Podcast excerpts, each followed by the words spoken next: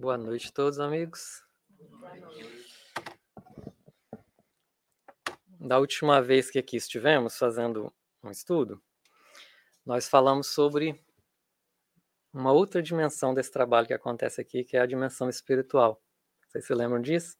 E trouxe para vocês a visão espiritual da casa espírita, do trabalho que é realizado pela espiritualidade. Hoje nós vamos virar a nossa lente para o outro lado. Nós vamos olhar para nós, espíritas, que compõem esse trabalho desse lado aqui. No tema Os Bons Espíritas, que é baseado no capítulo 17 do Evangelho segundo o Espiritismo.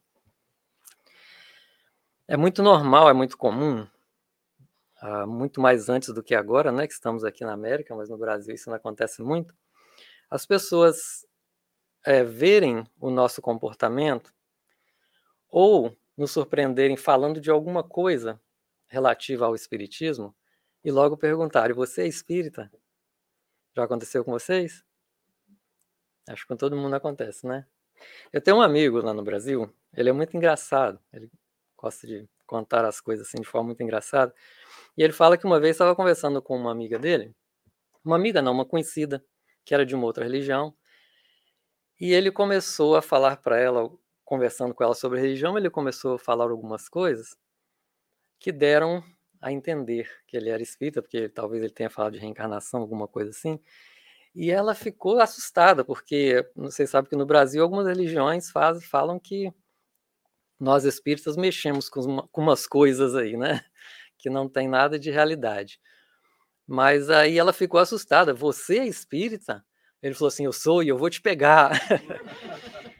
Porque aí, bom, a história, eu não sei se foi bem assim, mas ele contou assim, e, e, e realmente acontece de das pessoas perguntarem para gente: Você é espírita? E as respostas muitas vezes não são, são, são as mais variadas. Por quê? Às vezes as pessoas dizem que sou simplesmente, às, diz, às vezes as pessoas dizem, ah, eu estou tentando ser espírita, né? não me sinto ainda na condição de me dizer espírita. Só que tem pessoas, apesar disso ser uma coisa normal que acontece, tem pessoas que fazem disso um grande problema. Né? Você ter que dizer ou não dizer que é espírita. Exigindo, às vezes, que a gente tome uma postura como se a nossa postura fosse afetar a doutrina o que a gente fosse responder fosse afetar a doutrina. E até às vezes ensinam a gente como falar, né? Você tem que falar assim, ó. A gente já ouviu palestrantes é, fazendo esse tipo de comentário. Mas a gente observa que quando uma pessoa chega no Espiritismo, começa a estudar a doutrina, chega a uma casa espírita, ela leva um tempo analisando, né, que a gente poderia chamar assim, um tempo de namoro com a doutrina, observando, ver se as propostas da doutrina são aquelas ah, que vêm ao encontro às suas necessidades. Então, nesse momento, não só a pessoa não quer ainda se dizer espírita, quando, como não há nenhuma necessidade de que ela se diga espírita. Qual a necessidade que há nisso, né? Já as pessoas que estão há mais tempo na doutrina, que estudam há mais tempo, que já têm o espiritismo bem sedimentado dentro delas, essa, essa questão não tem grande importância, elas respondem com uma naturalidade muito grande, porque não é uma, um, um problema, né? nem, nem deveria ser. É, a gente vê isso como uma questão muito individual, porque cada pessoa tem seu tempo. Vocês vejam, por exemplo, que quando Pedro negou Jesus, ele, Jesus não o condenou. Né? A gente lembra da passagem quando Pedro estava prometendo a Jesus que ia fazer isso e aquilo, e Jesus fala para ele: Pedro, antes do galo cantar, você vai me negar. E, e, aconteceu, né? Então ele não, ele não negou, ele, ele não foi condenado por Jesus. E veja que Pedro, ele tinha visto um monte de milagre acontecer na frente dele. Ele tinha é, convivido na intimidade com Jesus as coisas que Jesus dizia para os, somente para os discípulos na intimidade. Ele tinha até andado em cima da água e ele negou Jesus. Então a gente vê que cada pessoa tem o seu tempo. Né? Depois ele foi compreender o que, que aconteceu. E certamente ele se arrependeu de ter dito aquilo. Mas cada pessoa tem o seu tempo. A gente não pode esperar que ninguém tenha uma postura de acordo com a nossa vontade. né? Uma, uma questão muito individual. E até uma questão que a gente até questiona se é importante, porque falar que se é espírita é uma coisa muito fácil, né?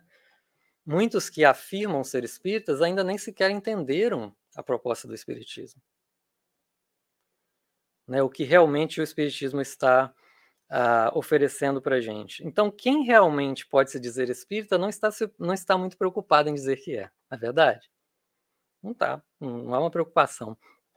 Mas parece que a gente, é da nossa natureza, essa necessidade da gente criar rótulos, não é? a gente criar padrões, e aí a gente acaba abordando as coisas espirituais da mesma forma que a gente escolhe um time de futebol.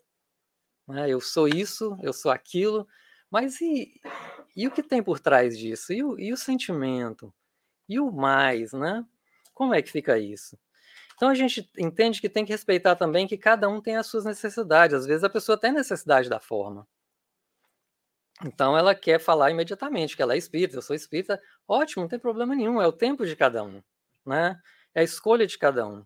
Nós também temos que levar em consideração que às vezes as pessoas se sentem temerosas de dizer que são espíritas porque percebem em si muitas, muitas imperfeições e imaginam que para ser espírita teriam que já ter superado aquelas imperfeições. Olha para vocês verem.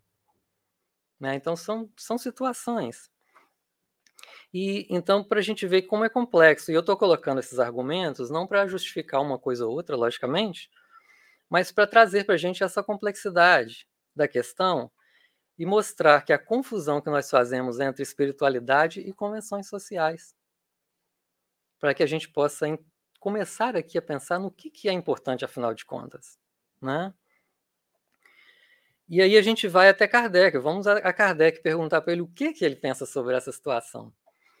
É, é muito interessante porque essa, essa colocação de Allan Kardec, ela já começa a dar para a gente o entendimento do, do ponto que a gente precisa chegar. Ele fala assim, mais ou menos assim, né? Em alguma contenda, sem hesitar, eu me coloco ao lado daquele que tiver mais caridade, pois aquele a quem falta a caridade está sempre errado. Olha só. Então ele está trazendo aí uma nova moral? Não exatamente. Por quê? Paulo falou a mesma coisa usando outras palavras. Ainda que eu falasse a língua dos anjos, tivesse toda a sabedoria dos profetas, né? e não tivesse o amor, não tivesse a caridade, que é o amor posto em prática, eu não seria nada, né? Então, talvez, eu imagino assim, que para muitas pessoas isso possa não ficar bem entendido, porque isso que Kardec falou não está nas obras básicas, está na revista espírita. E muitas pessoas né, não têm acesso à revista espírita ou não leem a revista espírita, que é uma, uma espécie de complemento para as obras doutrinárias. E para Kardec, ele percebeu isso de uma forma tão, tão, tão forte de que a caridade tem que vir acima de todas as coisas, que ele depois lançou até como lema da doutrina: fora da caridade não há salvação. Então a gente vai entendendo por onde é que a gente tem que ir para a gente perceber se a gente é, compreendeu ou está compreendendo o Espiritismo. E aí a gente pergunta, né? E nós? Já tentando analisar se somos bons espíritas. No relacionamento com o próximo, abrimos nossos ouvidos e nossos corações para esse critério da caridade que Kardec coloca? É uma pergunta, não precisam responder, tá? Vamos continuar para a gente fazer uma reflexão juntos e quem sabe a gente chega numa resposta tranquila no final. Um, veja bem o que Kardec começa esse texto do Evangelho segundo o Espiritismo colocando para a gente já começar a entender essa questão da caridade. Bem compreendido, mas sobretudo bem sentido, né? aí falou de duas coisas bem diferentes, né? Estuda e sente, compreensão mas bem sentido. O espiritismo leva aos resultados que caracterizam o verdadeiro espírita, como verdadeiro cristão, pois que um é o mesmo que o outro. Então, o que ele está querendo dizer aqui? Que se o espiritismo for bem estudado e bem sentido, a gente vai conseguir atingir um ponto que é proposto pelo cristianismo. Basicamente é o que ele está dizendo. Então, dessa forma, a gente vê que em qualquer questão doutrinária que a gente for refletir sobre, a gente não pode se afastar dos textos evangélicos, porque o Espiritismo está é, sempre interagindo com o Evangelho. E aí ele confirma no, na seguinte frase, onde ele diz: o Espiritismo não institui nenhuma nova moral, apenas facilita aos homens a inteligência e a prática do bem, facultando fé inabalável e esclarecida aos que duvidam ou vacilam. Então vamos buscar no Evangelho, já que é assim, a resposta para nossas questões, tá certo? Vamos buscar aqui uma parábola de Jesus no, que está em Lucas, no capítulo 18. Que vocês vão se lembrar que é a, parábola do fariseu e do republicano. Dois homens subiram ao templo para orar. Um era fariseu e o outro era republicano. Então vamos pegar aqui, vamos lembrar o que, que é o fariseu e o que, que é o republicano. Desculpa, publicando. Você podia me falar em vez de ficar rindo aí. que eu tô aqui olhando para ela pensando, por que, que ela tá com essa cara? Eu devo estar falando alguma coisa errada. Publicano. É porque a gente está nos Estados Unidos e fala tanto de democrata e republicano que a gente acaba. Mas tudo bem, bom que vocês estão exercitando a caridade, tá vendo? Ninguém falou nada respeitando o orador cometendo um erro, né? Então, dois homens subiram ao templo e um era fariseu e o outro era publicano. Para a gente separar bem, o fariseu eram aquelas, aqueles religiosos pertencentes a, um, pertencentes a uma religião que era muito rígida, extremamente rígida nos seus conceitos morais. Era tão rígida que ela colocava para os seus seguidores e para a população em geral uma moral que nem eles mesmos davam conta de seguir. Por isso que Jesus mencionou, se referiu a tantas vezes a eles como hipócritas, víboras, serpentes, essas coisas todas porque eles falavam, eles pregavam uma coisa, mas eles não tinham nem sequer o um entendimento daquilo que eles estavam falando. E do outro lado está o publicano. E o que é o publicano?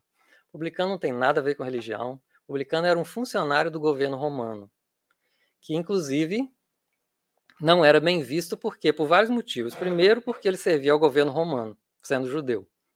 Isso já atraía a antipatia dos seus, dos seus companheiros. Outra que ele era o cobrador de impostos. E quem, nas, né, em toda a história da humanidade, quem gostou de pagar imposto até hoje? Ninguém gosta. Então, os publicanos são mal vistos. Não que eles sejam todos inocentes, haviam muitos que extorquiam dinheiro da população, que se aproveitavam da situação, mas normalmente o publicano era aquele, aquele ser vitimizado por uma situação em que, na, na verdade, não era culpa dele. Então, o fariseu ele ficava em pé, em pé, né, para se mostrar, e orava no íntimo. Aí eu imagino assim, que ele orava no íntimo porque, no fundo, ele sabia que aquilo que ele estava falando ia ser uma vergonha se ele falasse bem alto para todo mundo ouvir. Então ele falava assim: Deus, eu te agradeço porque não sou como os outros homens, ladrões, corruptos, adúlteros, nem mesmo como esse publicano. Jejuo duas vezes por semana e dou o dízimo de tudo quanto ganho. Mas o publicano, que ficou à distância. Ele nem ousava olhar para o céu, mas batendo no peito dizia: Deus, tem misericórdia de mim, que sou pecador. E Jesus fala assim: que eu digo que esse homem, e não o outro, foi para casa justificado, ou seja, foi inocentado diante de Deus. Pois quem se, quem se exalta será humilhado, e quem se humilha será exaltado. Então a gente percebe nessa parábola claramente como que Jesus trata a questão da fé e da espiritualidade. Né? Ele estava falando em favor da espiritualidade. Tanto que na passagem seguinte a essa, se vocês pegam o evangelho e continuam lendo, imediatamente o próximo versículo é o versículo das criancinhas, onde ele fala: Deixem que vir a minhas criancinhas, porque delas é o, é o reino dos céus. Ou seja, ele está dando uma outra é, um outro exemplo de como é a pessoa que entende, que entendeu, e como é a conduta, a atitude de uma pessoa que, que entendeu a necessidade da espiritualização. Né? Então ele fala de um que se gaba de ser o que não é, e do outro que nem percebe o que já conquistou, mesmo se sentindo tão inferior, porque tem a humildade e a fé no seu relacionamento com Deus. Então ele separa, ele coloca essas duas condições para gente. Assim, então, como toda pregação de Jesus, a gente vê ele falando, é, encontrando sempre referências do que o mais importante é o que nós conquistamos interiormente. E não os rótulos, títulos, cargos, né? Se o meu nome tem um MD, um PhD antes dele, se não tem. E a gente pode até mesmo lembrar que foi por causa desse tipo de separação, de ser isso ou aquilo, que Jesus foi crucificado. E é por causa desse tipo de separação, de ser isso ou aquilo, que até hoje nós temos guerra no planeta. Né? Então, a resposta da doutrina espírita é de seguir o evangelho, o exemplo do evangelho de ser filosofia e, e religião, de um profundo acolhimento aos que chegam a uma casa espírita e, ao mesmo tempo, aqueles que aqui estão, que permanecem na condição de trabalhador ou mesmo de frequentadores, simplesmente. Um, e aí a gente vai ver que o centro espírita ele tem essa, essa preocupação, desde, desde, desde o início, de manter ao máximo essa, essa, essa, essa forma como o cristianismo trouxe para a gente, mas aquela lá bem primitiva, aquela do início, quando ainda não, não tinha sofrido alterações. Então, se a gente compara, por exemplo, a primeira agremiação cristã, que foi a Casa do Caminho, com o Centro Espírita, a gente vai ver que existe muita similaridade nisso. Né? Casa, a Casa do Caminho, como a gente vê no livro Paulo Estevam, era uma casa que ficava, como, se diz, como diz a palavra, no caminho, então aceitava e recebia todas as pessoas que o procurava sem qualquer tipo de, uh, de exigência. É claro que lá havia uma pequena diferença, porque, aliás, uma grande diferença, porque eles, eles tinham camas, eles tinham leitos e atendiam muitas pessoas enfermas fisicamente, mas nós não precisamos disso aqui, porque a gente tem hospitais, tem farmácia, tem clínicas e tudo, né? Mas o trabalho espiritual que é feito aqui na casa é semelhante ao que é feito lá, com os mesmos moldes de, de simplicidade e de, um, e de receptividade àquelas, às pessoas que procuram. Então, consequentemente, como a mensagem do Cristo veio para os pequeninos, assim como o próprio Jesus diz, diz ter vindo para aqueles que são os doentes, né? E não os sãos, da mesma forma também, aquelas pessoas, né, que que a gente pode comparar os doutores da lei, né, de hoje, traduzidos no, no, no, na linguagem de hoje, aquelas pessoas que tem o, o, intelecto muito exacerbado, né?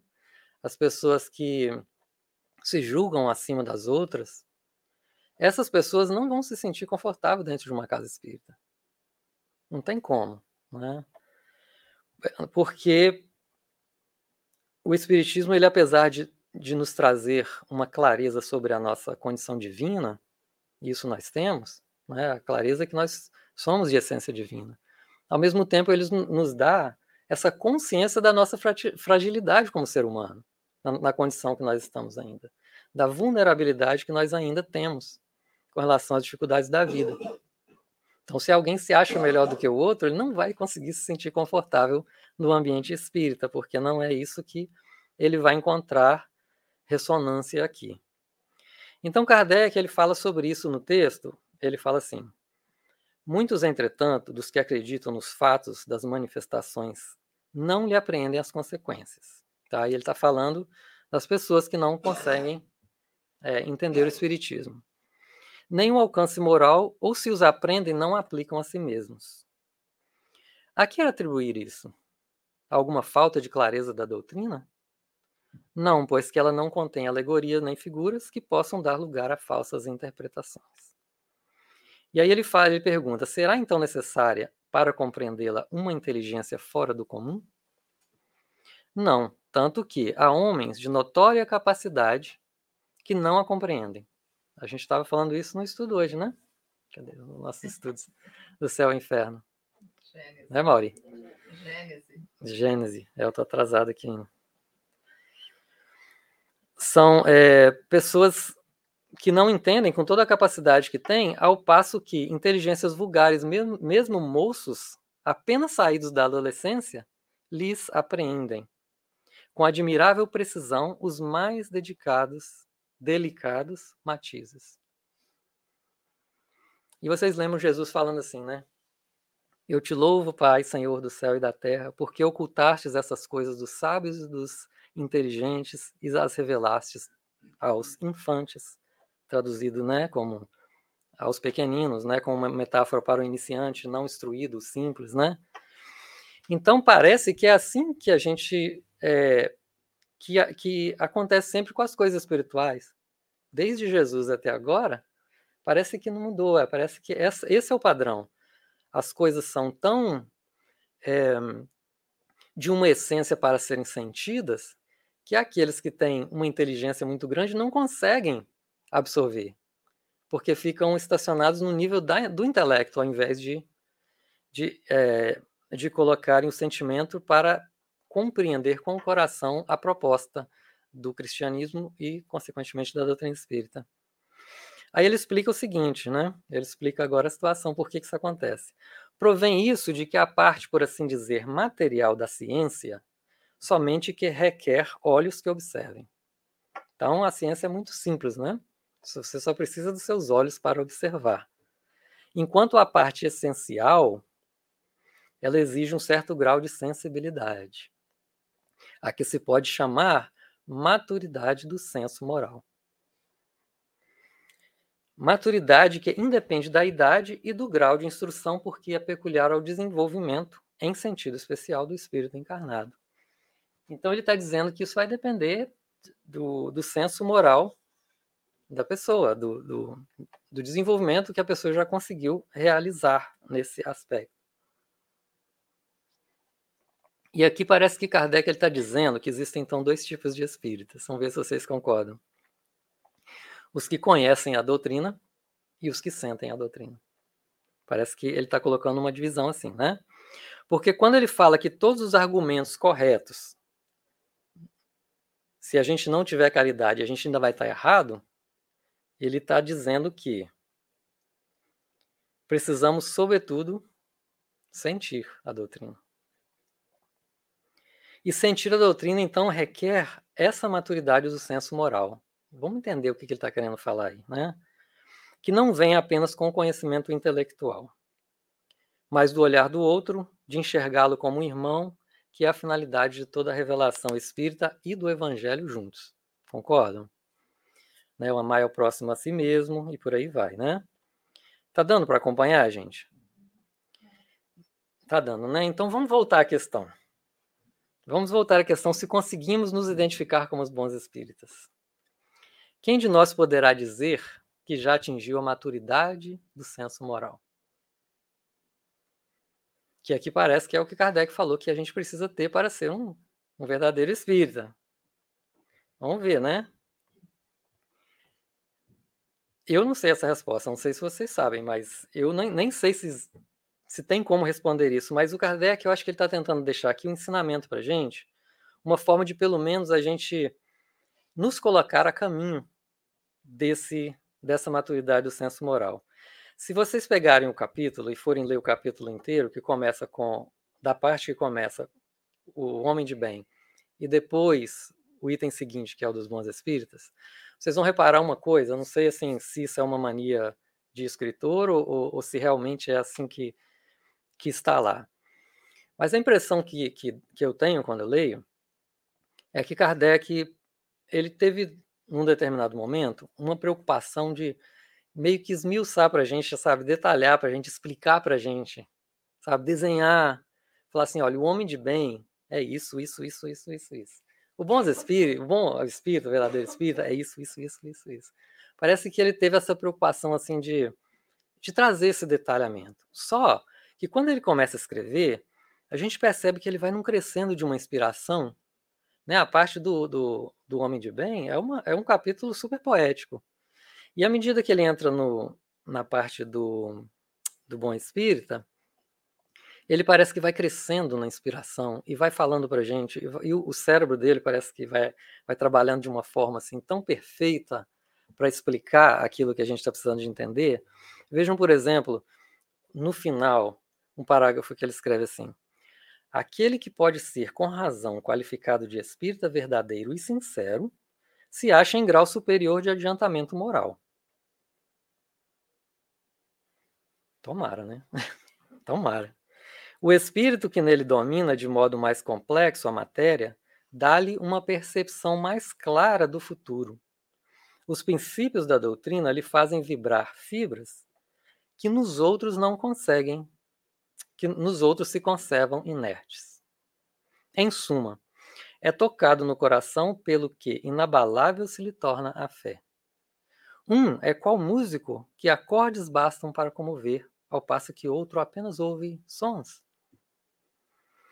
E o desfecho desse capítulo, ele, o desfecho, sim, parece que vem com uma força de inspiração fantástica, porque quando ele escrevia o que ele escreveu no final, eu acho que nem ele. É, é, um, é um pensamento meu, tá? Eu posso estar completamente enganado, porque Kardec era uma sumidade em termos de, de didática, né? Mas eu acho que nem ele mesmo percebeu de que a frase que ele estava escrevendo e que parece que pulou assim da pena dele para o papel ia se tornar um lema para nós se tornar um direcionamento e se tornar um, uma coisa tão importante para a gente compreender a doutrina, que eu fico assim pensando, será que ele, na hora que ele escreveu, ele estava pensando nisso ou foi uma inspiração? Em que ele coloca assim: reconhece-se o verdadeiro espírita pela sua transformação moral e pelos esforços que emprega para domar suas más inclinações.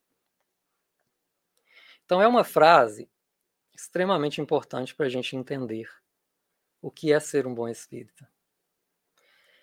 Agora, é uma frase assim que, por ela ser tão importante, é uma frase que a gente precisa de estudar e não simplesmente admirar e ficar repetindo, né? Como um chavão da doutrina espírita. Falar assim, ah, eu sei o que é ser espírita. Ser espírita é reconhece seu verdadeiro espírita, blá blá blá. Então, com certeza não foi o objetivo dele que a gente simplesmente admirasse essa frase, né? Que a gente precisaria colocar essa frase para o estudo, para entender o que ele está propondo ali. Tá certo? Então nós vamos ver que essa frase, que essa sentença, né, não é nenhuma frase, são duas frases. Ela possui dois trabalhos a serem realizados. Tá certo? Um trabalho é uma mudança exterior com consequência interior. E o outro trabalho é uma mudança interior com consequência exterior se a gente pode dizer assim. Então, a primeira parte é sobre moral. Reconhece-se o verdadeiro espírita por sua transformação moral. Então, a gente tem que fazer uma transformação moral. Mas então a gente tem que começar perguntando o que, que é moral, para que isso não fique confuso na cabeça da gente. O que, que é moral? Porque é, causa muita confusão, gente. Vocês vejam que aqui nos Estados Unidos a gente teve, tem uma experiência interessante. Quando você fala para um americano conservador Conservador aqui não é no sentido pejorativo, não, é porque existem regiões na América em que a, a cultura é mais conservadora. Então eles têm uma moral bem traçada, bem definida. Então você chegar para eles e dizer que a gente precisa melhorar moralmente, eles se assustam, porque de que, que nós estamos falando? É uma ofensa. Porque existe uma moral bem delineada para eles. Só que a palavra moral para a gente, nós brasileiros, ela tem a conotação religiosa, que para eles não tem. Então a gente precisa entender o que é essa moral, porque foi um francês que escreveu o livro, gente, não foi um brasileiro. Né? Veja bem, a moral, a definição é, é a regra de bem proceder. Bem proceder. Bem proceder com relação ao quê? Né? Tem que ter alguma relação, senão não faz sentido também. Então existe uma outra definição que fala assim: moral é um conjunto de valores individuais ou coletivos considerado universalmente como norteadores das relações sociais e da conduta dos homens. Então já começou a fazer sentido. Com relação ao outro, né, é um, um bem proceder com relação à sociedade. E uma outra definição fala assim: são as decisões que o ser humano, no exercício da sua liberdade, toma sobre o que fazer ou não fazer para manter o bem-estar social. Então, com relação agora à sociedade. Então, se o indivíduo, por exemplo, vive numa sociedade, ele tem que, se a sociedade é civilizada, ele tem que submeter às regras da civilidade. Não é mesmo? Hoje em dia é muito comum você entrar numa empresa, você ser admitido numa empresa e logo ser dado a você para fazer um curso sobre as éticas de funcionamento daquela empresa. Então você vai aprender qual o tipo de comportamento, como funcionário daquela empresa, você tem que ter para estar afinado com as propostas da empresa. Então lá você vai ver que você não pode discriminar o seu colega, né? Você vai ver que você não pode receber presentes dos fornecedores, porque isso vai criar um interesse de conflito. Então são regras de proceder, né? São éticas. E a pessoa tem que submeter aquelas éticas. Aí a gente pergunta assim: qual é a, a transformação moral proposta pela doutrina espírita? Qual é a ética que ele tá, que a doutrina espírita propõe que a gente se adapte a ela? A do Evangelho, né? Não tem outra resposta. A do Evangelho de Jesus. Adaptar o nosso comportamento, a gente está falando de comportamento, gente. A ética moral do Cristo, começando pelo não faça aos outros aquilo que não quer que faça para nós, etc, etc. Mas a transformação moral ainda, transformação, não é virar santo, não. Vamos separar. Porque transformação, a própria palavra está dizendo, é um processo. É um processo de adaptação a essa ética de Jesus. E a doutrina espírita, ela indica esse caminho através, como Kardec colocou, através da caridade. É, é o caminho que a gente vai tentar seguir para atingir essa adaptação à moral, à, moral do Cristo. Então, primeiramente, a gente vê que é um movimento exterior de adaptação a um novo comportamento, tá certo? Mas é um comportamento que não é hipócrita, logicamente como dos fariseus, né? Mas é em função de que a gente entende que isso vai trazer para a gente um benefício, que é o benefício de uma adaptação a um caminho espiritual que a doutrina espírita oferece. Então, vocês vejam a conotação da coisa bem diferente? Não é uma simplesmente uma mudança de comportamento de forma hipócrita. Ah, eu mudei agora parece que eu sou santo, né? Depois que eu entrei na doutrina. Quem me olha parece, né? É o santinho do pau oco, né? com consequências, porém, essa transformação no nosso mundo íntimo. Daí algumas pessoas acharem, ou, ou confundirem, ou dizerem, ou afirmarem, e até, até com razão, de que se trata de uma reforma íntima. Então, às vezes, a pessoa até troca a frase, né? Verdadeiro espírito é aquele que é reconhecido pela sua, trans, pela sua reforma íntima. A reforma íntima está lá no final. Né? Primeiro, a transformação moral com consequências interiores. Então, a transformação exterior com consequência interior. Agora, se ele tivesse colocado, Kardec tivesse colocado só essa primeira parte da transformação moral para a gente, ia ser um problema. Porque ficaria difícil, porque a gente ia perceber que, mesmo transformando o nosso comportamento, vamos ver se vocês concordam comigo mesmo com essa transformação de comportamento, ainda teríamos dentro de nós os mesmos defeitos e imperfeições de antes. E aí a gente ia ficar lutando com a dúvida de se a gente está sendo hipócrita ou não. Porque a gente mudou o comportamento, mas lá dentro ainda tem muita coisa errada. Não é? A gente não conseguiu virar santo, olha só que decepção. Ia ser complicado, mas aí ele acrescenta um outro trabalho que a gente tem que realizar o esforço para domar as más inclinações. Olha quanta coisa tem nessa pequena frase. Para começar, ele está falando de esforço. Esforço significa que uma coisa que você vai começar a fazer agora não vai ser concluída num curto espaço de tempo. Senão ele falaria logo assim, e domar as más inclinações, em vez de falar esforço para domar. Né? Agora, por que, que ele usa a palavra domar? Vocês já pensaram nisso? A resposta mais, mais simples para essa questão é porque a resposta, porque é a palavra mais perfeita. E por que, que eu sei que é a palavra mais perfeita? Porque Allan Kardec era um professor, pedagogo, ele era mestre das letras, e quando ele escrevia, é diferente de quando, por exemplo, eu estou falando aqui, posso falar uma palavra que ficou mal colocada, mas quando ele escrevia, ele tinha tempo para pensar no, na palavra que ele estava usando.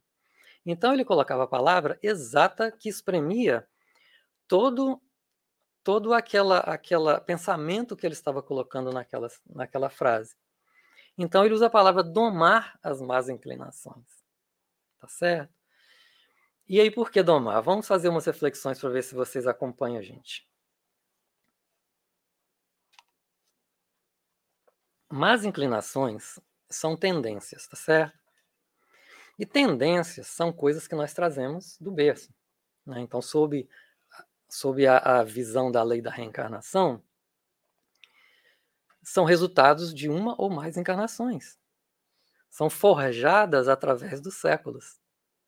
Da falta de entendimento por estarmos atravessando ainda a infância do espírito, a imaturidade psicológica, emocional, por estarmos ainda é, nessa fase de cometer equívocos, de pegar caminhos equivocados e, a, e esses caminhos acabar criando em nós certos hábitos e isso se transforma em tendências, uma segunda natureza.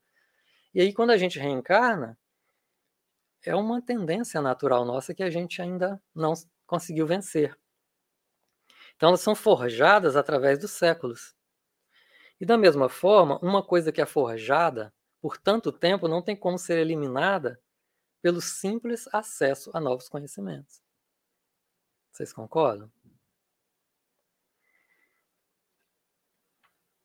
Ou a mudança de comportamento.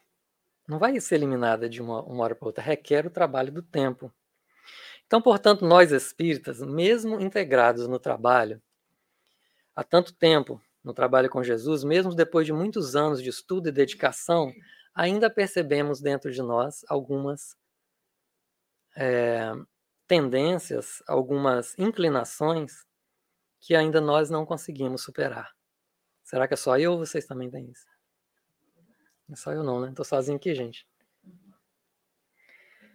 Então, veja, veja que isso é tão verdade que Paulo falava assim, olha, Paulo, imagina, né? Conheceu Jesus, viu Jesus pessoalmente, se transformou, e mesmo depois de transformado e entendendo o, o cristianismo, ele falou assim, pois não faço o bem que eu quero, mas o mal que eu não quero, esse eu pratico. Ora, se eu faço o que não quero, já o não faço eu, mas o pecado que habita em mim. Então ele está chamando as más inclinações dele de pecado.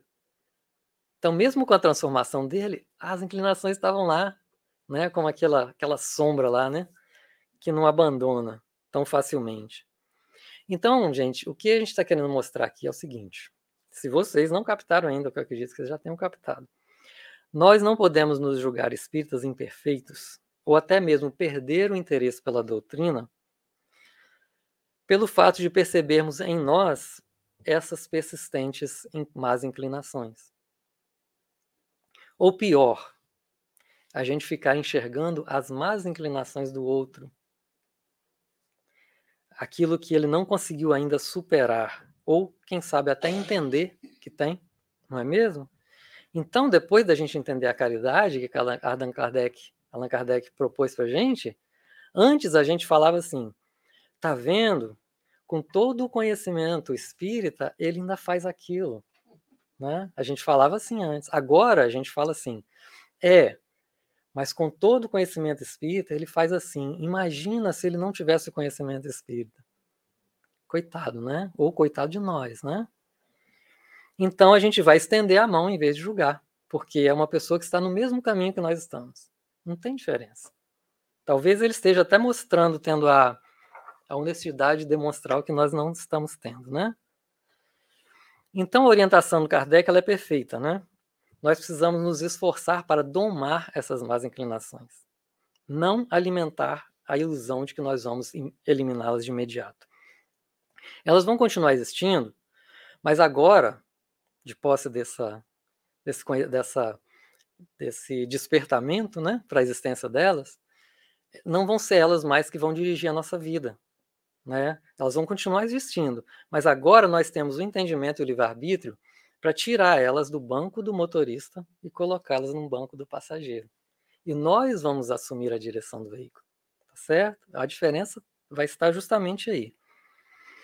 E aí elas vão ficar ali no banco, né? E a gente tem que ficar muito alerta com elas, é por isso que Jesus fala vigiar e orai, para não cair em tentação, porque elas vão estar ali, para que com o tempo, através da aquisição de virtudes, essas más inclinações comecem a ser diluídas e desapareçam de nós, nos deixem. Né? Porque a gente sempre fala, a gente não deixa nada, as coisas é que deixam a gente. A gente se transforma e as coisas se vão. Né? Então, gente, vejam só que elas estarão ali domadas. É importante ter isso em mente, porque um animal selvagem domado, ele obedece às regras, a certas regras impostas pelo domador, concordam?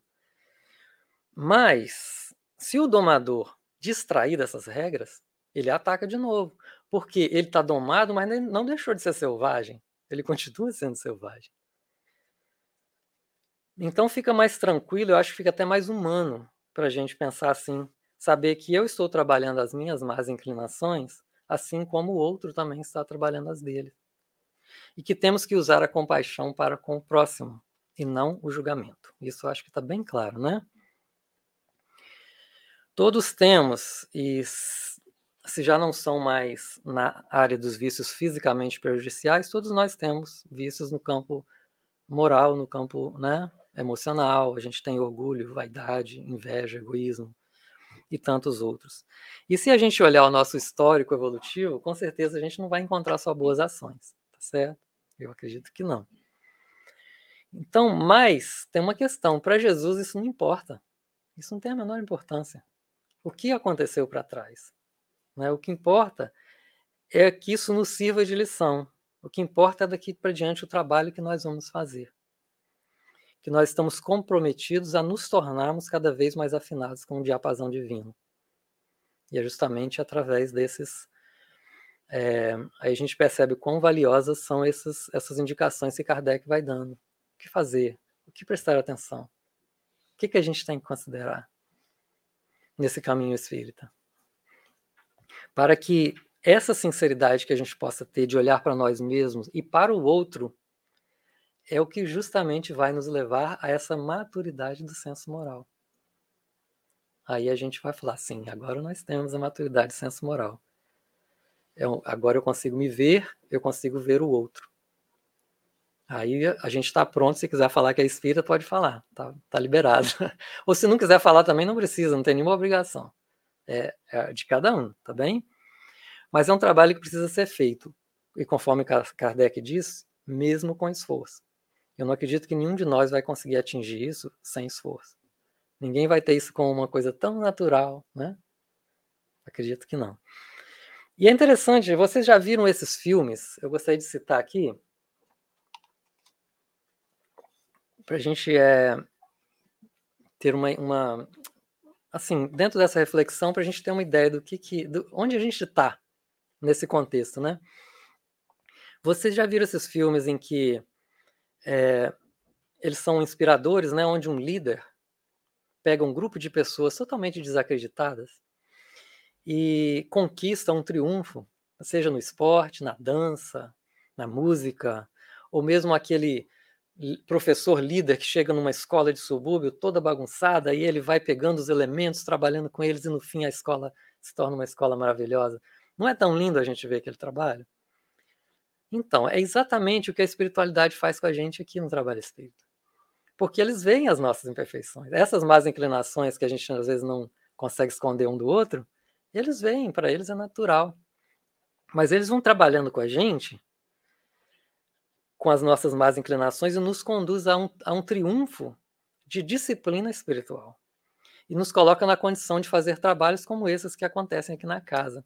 Né? E foi assim com os discípulos.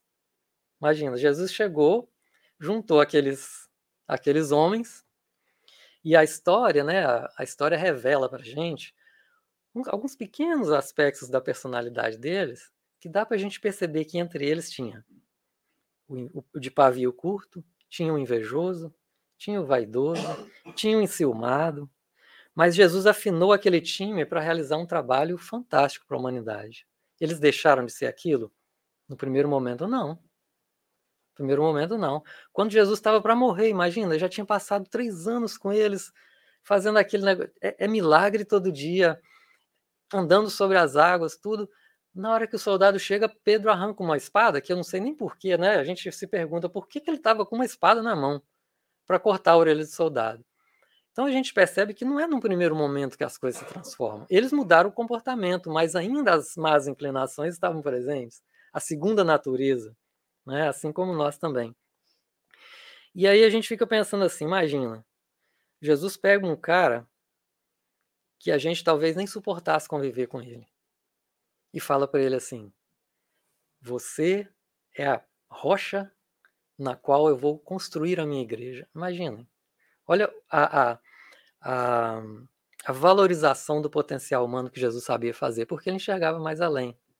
Né? Ele enxergava além da, da, da personalidade, ele enxergava a essência espiritual da pessoa. Né? Então eram personalidades que precisavam ser lapidadas, essas personalidades, assim como a nossa, né, para mostrar ou para manifestar a essência, ou seja, a luz do Espírito. Então, no, no, nesse intuito de nos indicar o que é ser espírita, Allan Kardec traz para a gente, também na Revista Espírita, um resumo de tudo isso que a gente disse aqui nessa reflexão. Ele fala assim: tal é a fé dos espíritas. E a prova de sua força é que se esforçam para se tornarem melhores. Domarem, ele usando a palavra de novo, para vocês verem que não foi por acaso, não foi uma coincidência. Ele usa de novo na revista espírita. Domarem suas inclinações, mas e porem em prática as máximas do Cristo, olhando todos os homens como irmãos, sem acepção de raças, de castas e nem de seitas, perdoando aos inimigos, retribuindo o mal com o bem, a exemplo do divino modelo. Então, está na Revista Espírita de 1868. E nós espíritas, gente? Vamos lembrar então uma coisa aqui. A causa espírita é a, casa, a causa do Cristo. A casa espírita, como agremiações dos primeiros cristãos, como elas eram, é um oásis abençoado, gerando luz ao mundo. Mas nada disso poderia existir se não fôssemos nós, os espíritas. É, agora vamos olhar para nós. Não haveria espiritismo se não houvessem nós, os espíritas. Tá certo? Aqueles com que, que são os braços e as mãos da espiritualidade para que eles possam trabalhar ou seja, daqueles que acreditam nesse ideal e que dedicam sua vida para divulgá-lo. Sim, nós espíritas imperfeitos, esforçando para domar as nossas más inclinações, mas nem por isso menos merecedores de toda essa proteção que a espiritualidade maior, os, os amigos espirituais, nos ofertam incansavelmente. E aí, para a gente concluir, eu vou trazer uma, um, um pequeno parágrafo de um grande amigo nosso, que eu tenho certeza que todos nós admiramos. Ele diz assim: Meus amigos, agradecei a Deus o haver permitido que pudesseis gozar a luz do Espiritismo. Não é somente os que possuem, os que a possuem, hajam de ser salvos. Não é. É que, ajudando-vos a compreender os ensinos do Cristo, ela vos faz melhores cristãos. Esforçai-vos, pois, para que os vossos irmãos, observando-vos, sejam induzidos a reconhecer que verdadeiro espírita e verdadeiro cristãos são uma só e a mesma coisa dado que todos aqueles, todos quanto praticam a caridade, são discípulos de Jesus, sem embargo da seita a que pertencem. Então é interessante a gente só fazer uma ressalva. Quando Kardec e os espíritos dizem que o espírita e o cristão é uma mesma coisa, nós não estamos tirando o direito das outras denominações religiosas também serem cristãs. É pelo contrário, nós estamos. Kardec coloca isso para a gente como uma, um ponto a ser atingido. A gente precisa ser um verdadeiro cristão, que naturalmente, consequentemente, a gente vai ser um verdadeiro espírita. Então, esse texto é de Paulo, o apóstolo, é, ditado em Paris no ano de 1860. Fica para a nossa reflexão. Que Jesus nos abençoe e nos ajude sempre a estar firmes e confiantes nesse caminho que nós adotamos.